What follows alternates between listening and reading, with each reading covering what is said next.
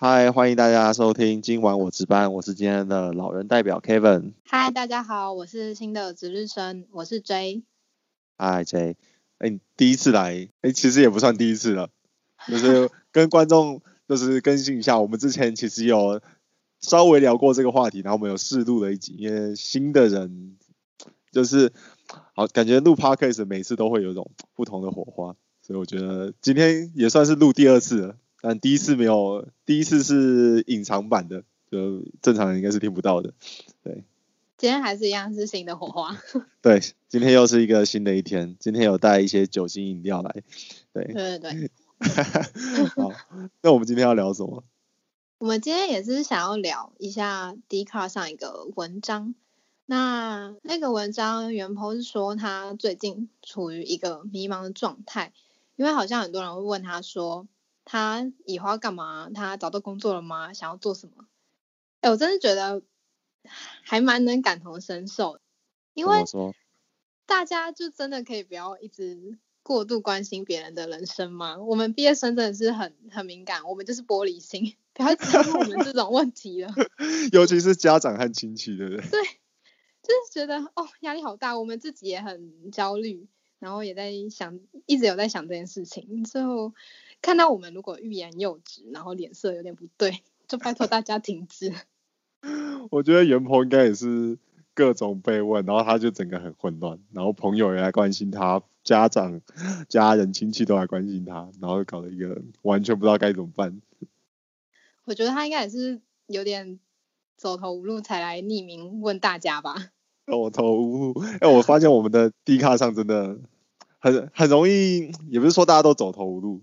就是呃上面的那种文字产文字带给人的一种焦虑感是蛮明显的，就可能是不太想跟其他人聊吧，然后所以觉得上来问就是陌生人比较好，因为有些这种事情要跟身边的人讲，其实你自己要对自己要诚实，然后对他们也要诚实，这是还蛮难的啦，我觉得。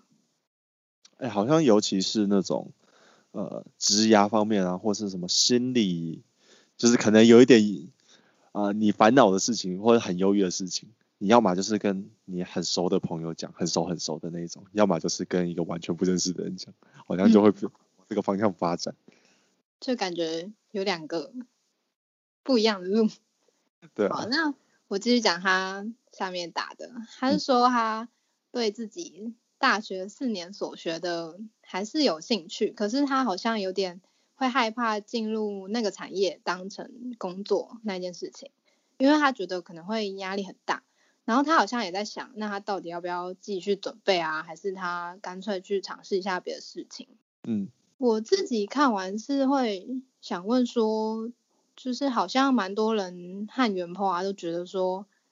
嗯，对一个工作有兴趣这件事情好像蛮重要的，就是他们在做选择自己的工作的时候，就你会觉得是这样吗？我自己觉得有兴有兴趣真的是你一开始要踏入一个产业或是一个职位，它是引领你前进的一个方式，要不然你会，要不然真的会很手足无措。就是像一个。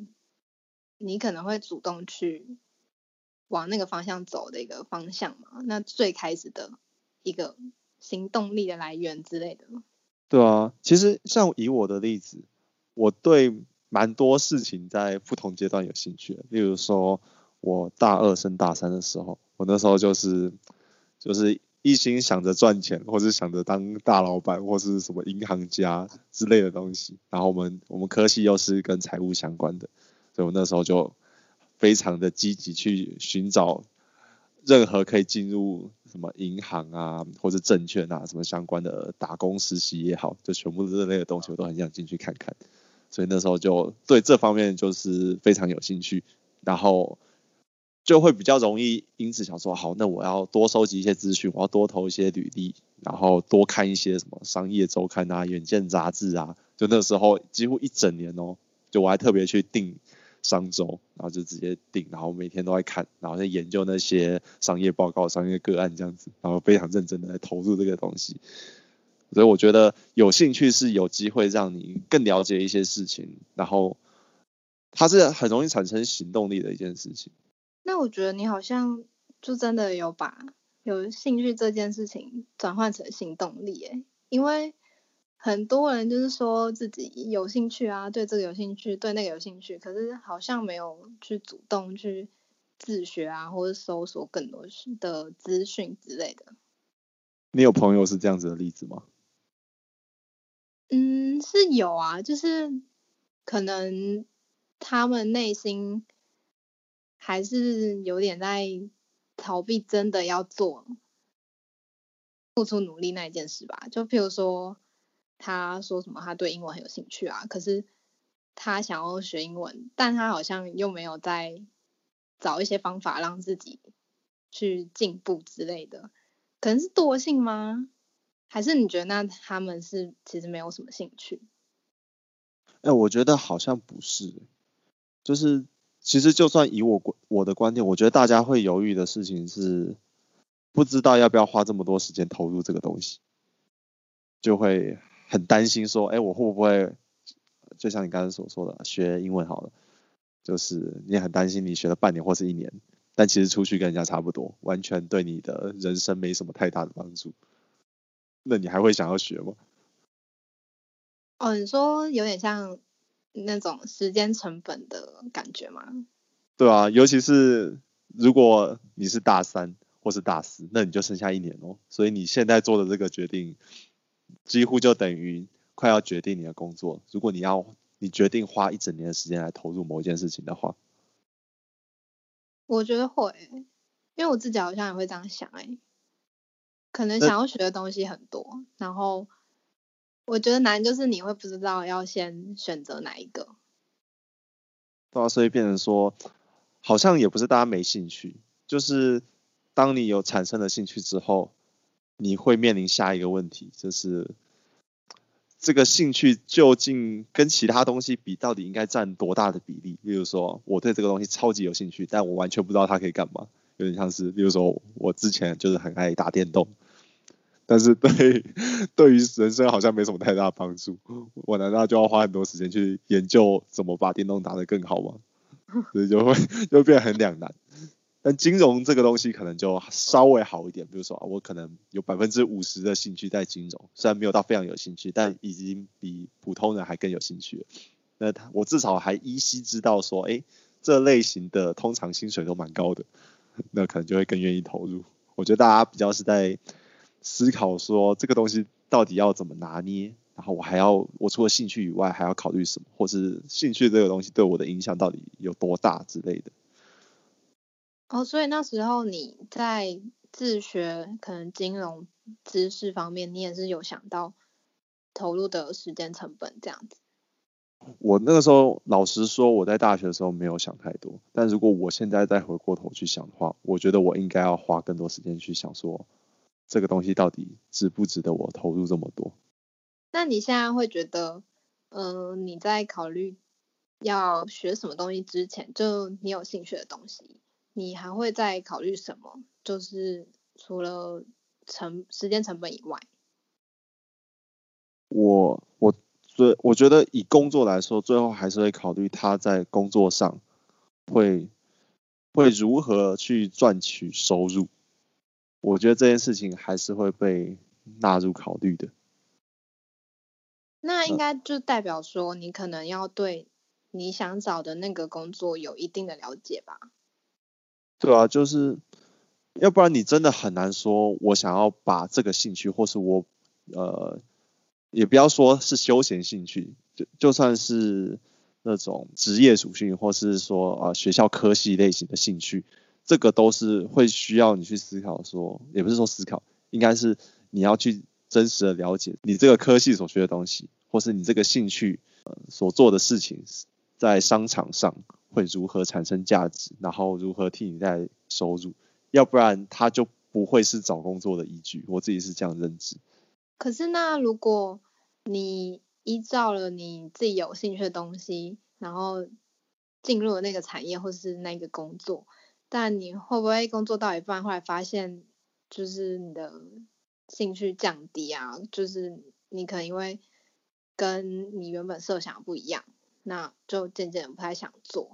我的理解是，蛮多人会是这样子，然后就连我，我觉得也是这样子。有一部分是为什么会创立指压洞的一个原因，就是我实在看到身边的太多人，他可能之前对某一个类型是，不管他是只是可接受的，或者他觉得哎这个还算有兴趣，或者他觉得在这方面是有学到东西的，但后来他们在半年、一年或是两年之后，就觉得说啊不行了，我不想要在这个。职位，或者我不想在这个产业继续待下去了，因为他已经受够了这一切。可是，那你觉得他这样子是因为当初可能没有想清楚吗？还是非常有可能会发生的状况？我觉得他并不是说你想清楚就可以百分之百如你所愿的，就因为这个东西就是很多都是你要体验之后，你才会知道说，哦，我真的非常讨厌这个东西。这个不是你想就可以知道的事情。有一些啦，那有一些是你想就可以知道的。那我在我看来，我觉得大部分的人比较是没有想太多，他只看到了这一个职位的一小部分。例如说，我刚刚所举的那种金融的例子，大家就想说，哎，那我只要只要了解一些商业的运作啊，什么汇率的计算啊，然后什么涨涨跌啊，什么之类的东西，就好像哦，操作起来就是大家所能看到最酷的那一面。就是大家所有兴趣的部分，但其实如果你是要做会计或是证券相关的，其实他们可能有百分之三十或是百分之六十的时间，他们都是在做非常事务性质的东西，比如说哦，就是账账来了，然后就做分录，然后结账，把数字弄对，然后有人电话扣来了，就把他要资料给他，就在那边整理资料，然后核对，然后再把它丢出去。他们就在很多时间都在做这件事情，根本就没有所谓的就是操盘啊什么什么之类，那个都不干你的事，那个都是别人在做，那并不是你在做的。这个就是你没有去真实了解一件事情的时候，你就很难在事前就说哦，我他对他有兴趣，我没兴趣，或者说你也也有可能进到这个产业这个领域之后，你才会发现说哦，其实我没有做到我想要做的事情，或者说这件事情根本就不是一般人可以做的，就是。我只是沾到边而已，并不是在做我有兴趣的事情。那这样子，我们可能在选择自己的工作的时候，兴趣就不是那么重要嘛？因为可能你原本有兴趣的，那就像你刚刚说的，后来要做的事情可能是很多更杂的，或是更周边的事情。那有可能你就不想做了。那选择，如果你原本可能没什么兴趣的，会不会就做到一半，搞不好你又找到 你自己自己的想做事啊之类的？呃，我觉得这个非常有可能。像之前我们在聊这个主题的时候，我就有先搜寻一些资料。其实非常多的研究都证明一件事情，就是你的兴趣大部分都是培养出来的。然后他培养的方式就是透过。呃，你不断的去了解这件事情更多，然后反复接触，然后你就慢慢对他有兴趣了。这有点像是你跟你的同班同学相处久之后，你就有日久生情，然后就会开始出现班队，这很很类似的感觉。哦，所以还是要经过相处才会知道。对啊，就是当这个东西变成你熟悉的事情的时候，它就有机会变成你的兴趣。但变成你的兴趣，并不是只有。相处，你还需要有一些就是成功的经验。如果是在职场上的话，就变成说，如果你在从事这个工作，你可能要呃不小心蒙对几次，不小心蒙呃呃突然想到一个做法，然后你做完之后获得人家的夸奖，或是人家跟跟跟你说，哎，你这个这样子做非常好，那你可能多做几次，你就会有一个正面的回馈感，就是大大脑就会跟你说，哦。做这件事情真棒，会带给你满足和快乐。那你的就是幸福感的那种神经元化学连接都全部连接起来了，那你就会觉得哦，我对这件事情是真的很有兴趣。但其实它不是一开始就出现，它是在你这个重复接触，然后重复成功的过程，然后才慢慢建立起来。就是说哦，你对这件事情是非常有兴趣的。嗯，来自你工作的成就感是更影响更大的吗？我觉得是诶，就是有点像推进你做这件事情的的动力这样子。对啊，但我觉得不只是成就感，这有点像是呃，例如好，我们就讲休闲兴趣，你会做一件你每次做都不会有满足的事情，然后你会跟人家说哦，这个我非常有兴趣嘛。比如说你每次爬山，然后都会滑倒，然后全身都烂泥巴，然后都很痛，到处都是淤青。然后你会跟人家说，我超爱爬山的，因为每次都会跌倒，很开心。应该不会吧？我就觉得他他，我觉得他道理还蛮像的。如果是说爬山那个例子的话，就是挫折感好像会让你以为你自己会不想要再继续做下去，或者是以为你自己很讨厌这个东西。你要有成功，或是要有一个好的经验、好的回忆，你才会觉得说这个是一个你的兴趣，要不然它就只是一个你经历过的事情。我觉得。就是你在工作的时候，可能要去尝试看看吧，或者是你自己要有随时能够检讨或知道你现在在干嘛的一个思考时间或是能力，这样你可能才会知道你到底什么做错，什么做对，那可能就会有进步的空间那可能才会有得到自己的一些自我肯定或自我价值吧。这个我觉得多少会有影响，就是如果你常常去反思一些事情，你就会觉得你就会比较知道，在这方面是很有感的，或是我在这方面是容易成功的。他会用这种用这种方式，可以有机会可以让你知道你的兴趣是什么，或是你在这方面是不是觉得很棒。他他就比较，我觉得这种兴趣经过你的内化，就是长期的体悟之后的这种兴趣，我觉得他。更适合当做你找工作的兴趣指标。嗯，可是好像有些人就是会怕说那个工作可能会压力很大，或者是自己可能会撑不下去啊什么的，那导致他找工作的时候就不敢找那个他想要的工作。那这样子，你觉得要怎么办啊？我问你哦，就是通常你觉得压力很大会是什么样的一个感觉？就是你在什么样的状态下你会觉得压力很大？我觉得压力很大，可能是会怕自己，嗯，得不到其他人的肯定吗？或者是我会有一种想要做给其他人看的一种压力吧，就是想要做好，那又怕自己不不能。那这样子的话，我的理解就是你对自己的期待太高了。所以你就会压力大，这跟这跟兴趣会不会消失，感觉是两回事。可能就是会变成他不敢去试试看那种心中的压力吗？或阻碍？对啊，这个我觉得就是对自己，你对自己的期待越高，你越容易产生这种阻碍，因为你就觉得他既然都是你的兴趣了，那他就应该。他当他变成工作的时候，他就应该是一个完美的状态。但我觉得这个期待有点太过梦想，太过幻想。他当然不是不可能，但这个不会是你一触可及的事情。他可能需要经过一些调整啊，或是一些呃，就是经过一些历练，才会有办法很好的和这个工作达成一种平衡。可能要降低一下对自己的期待吗？倒也不是说降低对自己的期待，就是像我自己其实对呃工作期待是很高的，我就认为应该要每一天工作都很开心。就是我觉得我工作如果有一天不开心，就一定是不知道哪边出了问题。这在我心中就是一个指标，就是如果一天、两天、三天、四天都这样不开心的话，我就觉得一定是不管是工作出了问题，还是我出了问题，反正就一定有哪些哪个地方不对。所以我觉得工作不应该是这样子，但是。这样子的心态，虽然期待很高，但我还是可以跟这个期待相处。就是我还是有一个知觉或是一个自我认知，就是这件事情本来就不会这么容易发生。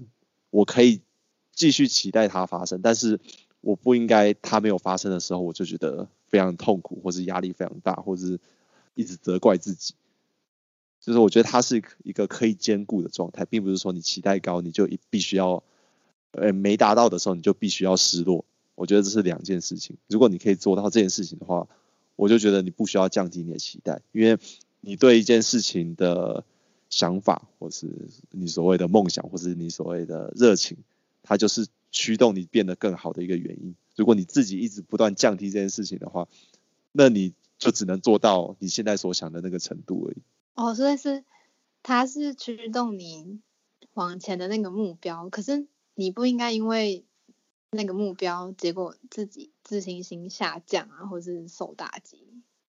对啊，就是与压力相处这件事情是需要学习的，就是不要不需要因为怕工作有压力，然后就把自己的兴趣降低，或是干脆不把自己有兴趣的东西拿拿来当工作。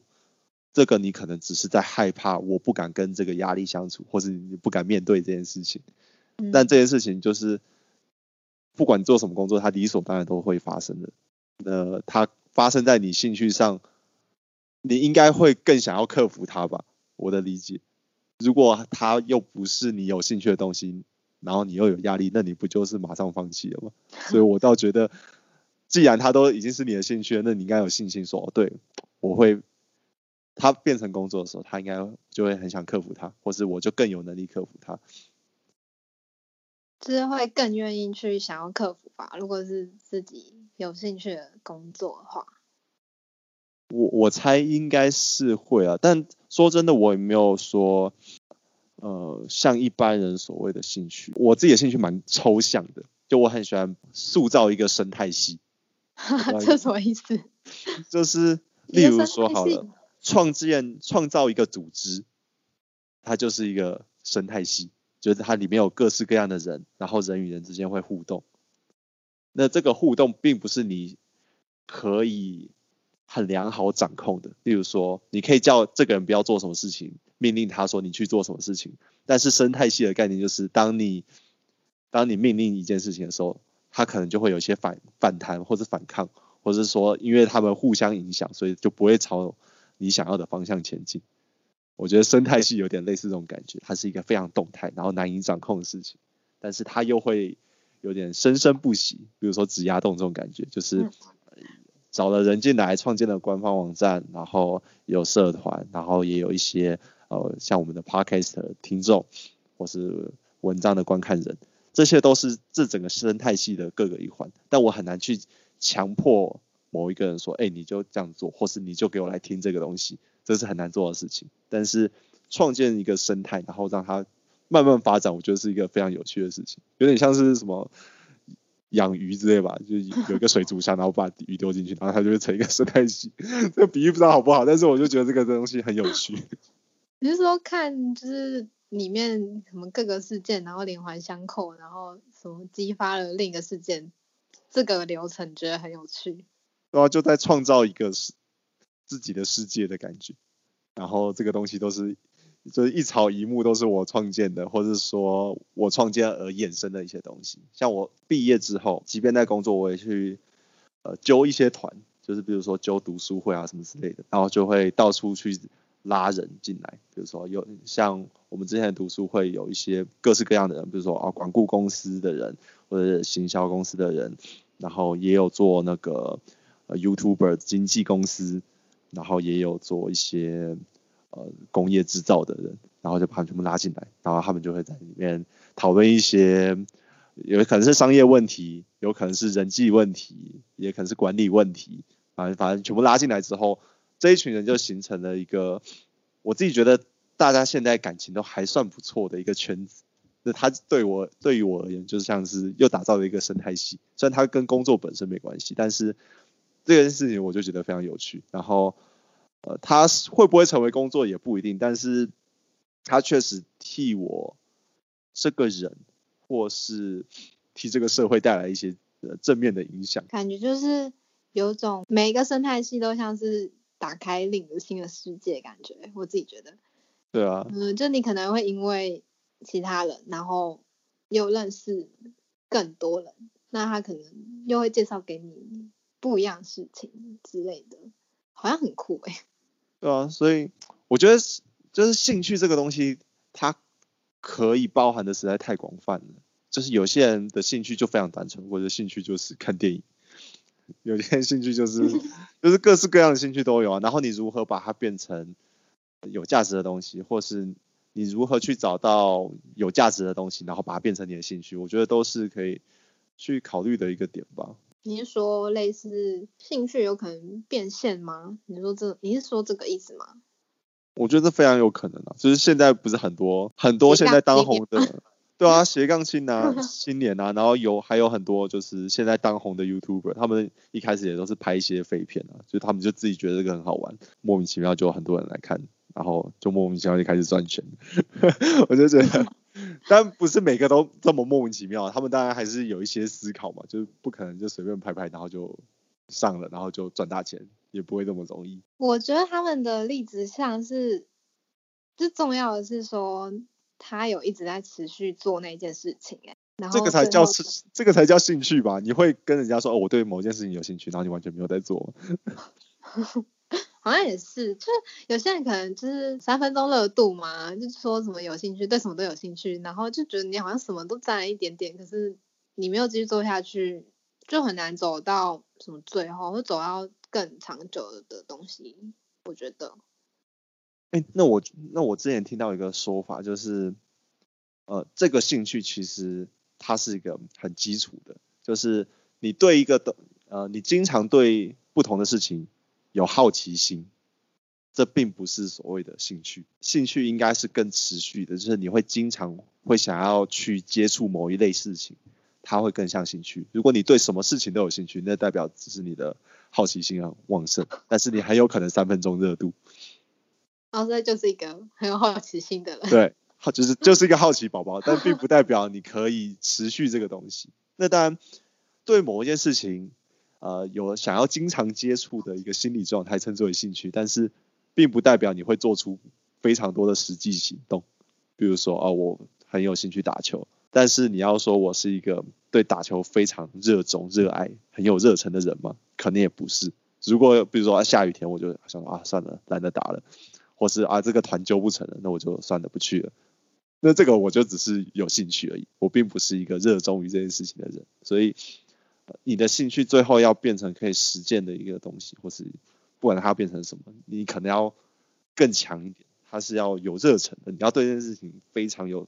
动力的，很很有行动力的，他才更容易成为你工作的一部分。哦，所以好像可以观察一下自己有没有那个行动力。对啊，有没有这个行动力？我觉得它是一个蛮关键的指标。就是如果你有观察到这件事情的话，应该会很明显。就是你就不自觉的就开始做这件事情了。等你发现的时候，你就已经在正在做了。这个通常就比较像是你有热忱的东西。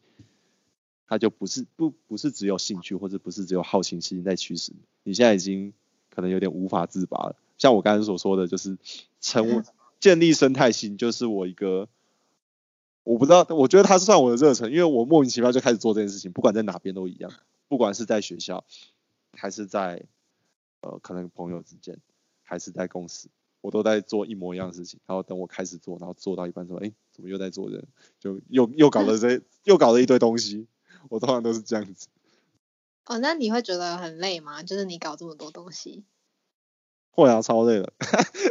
可是你还是会做下去。就没办法啊！我最近才比较懂说，哎，会为什么有些人会说，哦，好累哦，但是没办法，我就是就是会继续做。那个真的是你的身体就自自己继继续把它做完了，你也没有特别想要做，但是应该说你没有特别去思考说我到底想不想要做，但你就会把它做完。这有点是很很很直觉反应的事情。我觉得可能是你潜意识底下就是想要花比较多时间在这件事情上，哎，就好像可以去观察这件事。对啊，我猜应该每个人都有或多或少有一些吧。你有你有感觉吗？嗯，有吧。就是你会想要做特定的某件事情，然后其他事情就就是拖着，然后你就会发现你对那件事有兴趣的啊。对啊，那这个我就觉得他应该更容易成为工作的一部分嘛。比如说像袁坡，他就觉得说他很怕把进入这个产业，就是他很有兴趣的东西当成他职业，然后他就担心哦会不会压力很大什么之类的。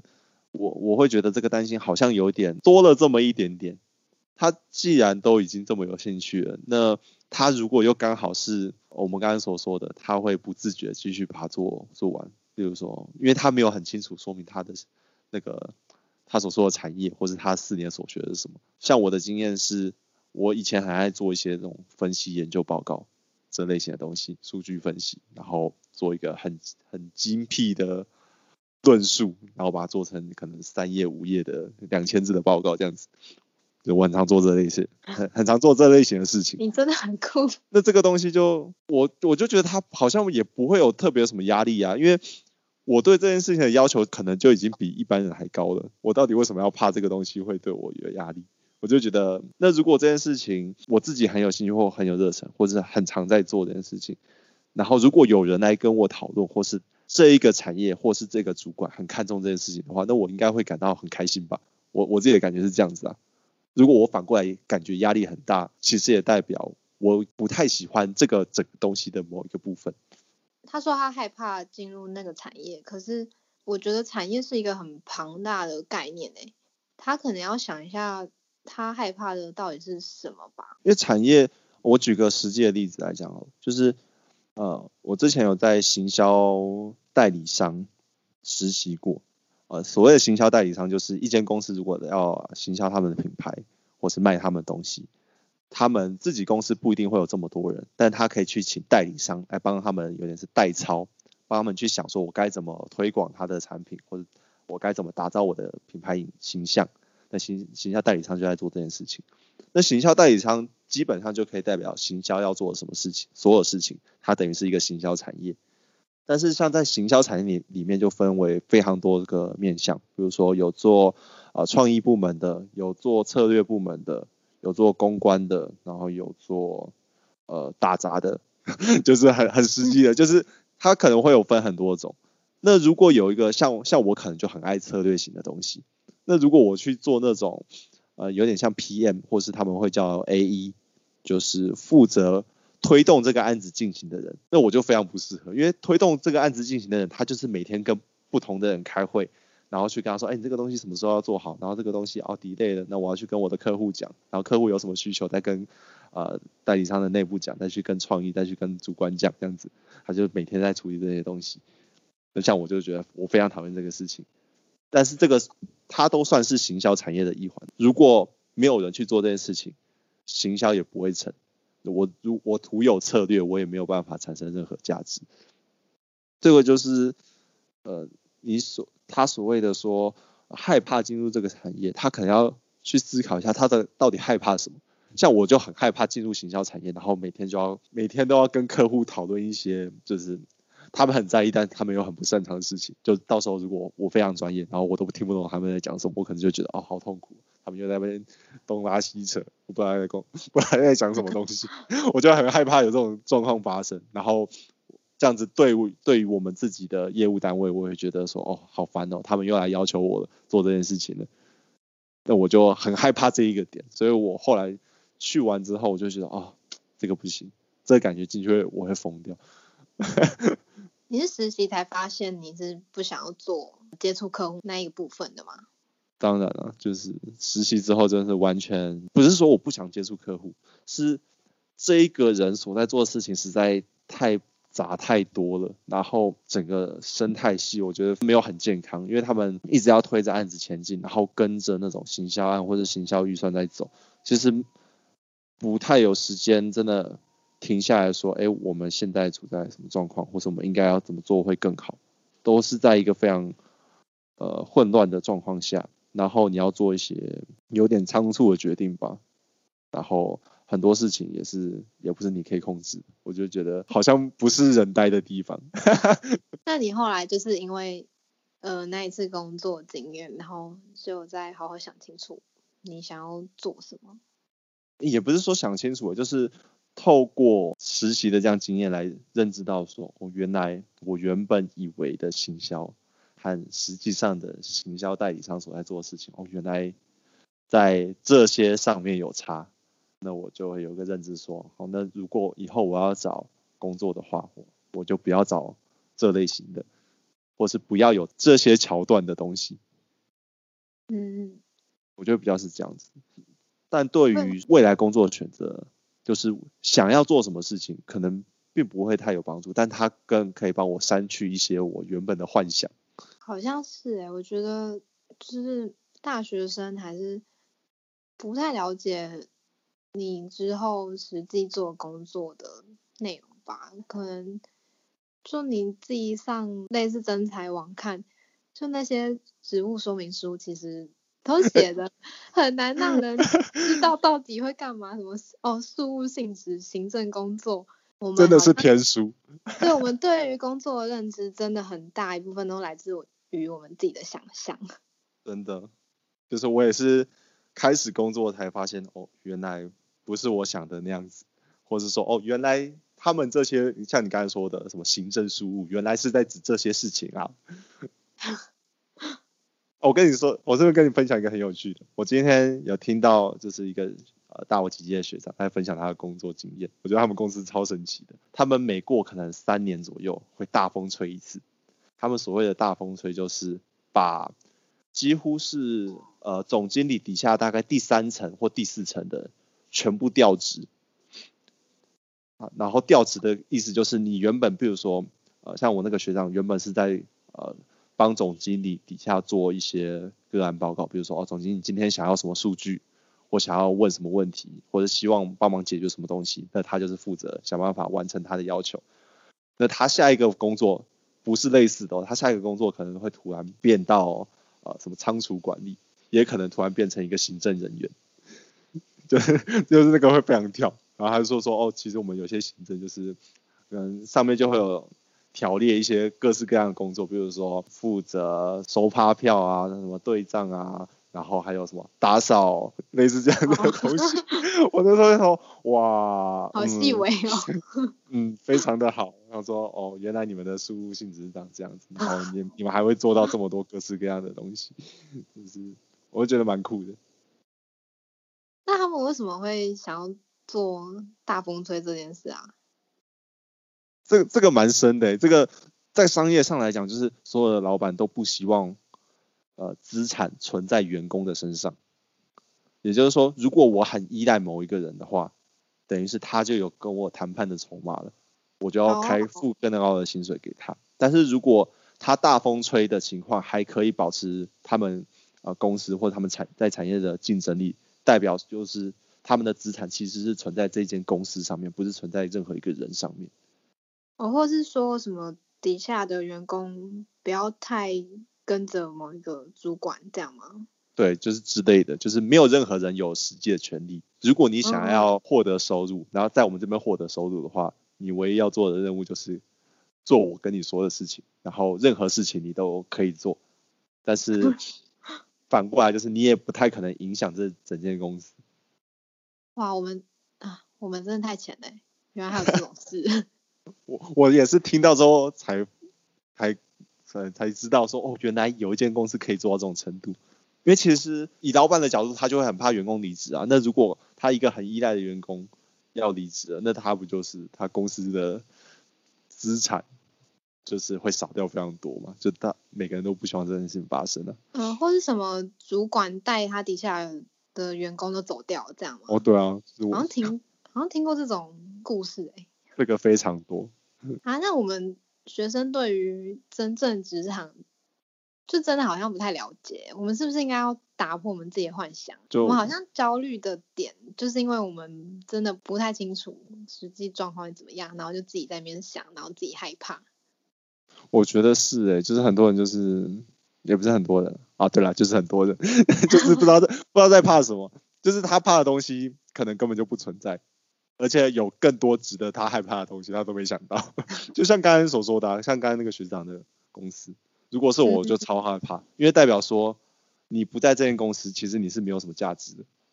因为你要做的事情，你有可能在其他公司，应该说在这间公司的做法不一定可以套用到其他公司，因为他们这间公司已经自成一套体系。所以就像那个学长说的，通常进这间公司的，要么就是可能半年一年就走了，要么就是会继续蹲个十年十五年直到退休。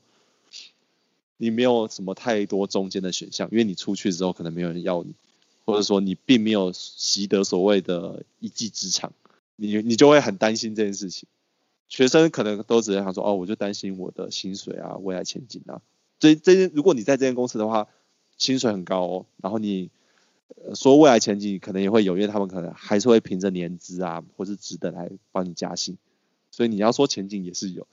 但是其实还有像我刚刚所说的东西，你会，你还是会担心害怕，假设这间公司真的哪天就不想把你踢掉，或者他们开始要裁员，那你出去真的是可能会变得很惨。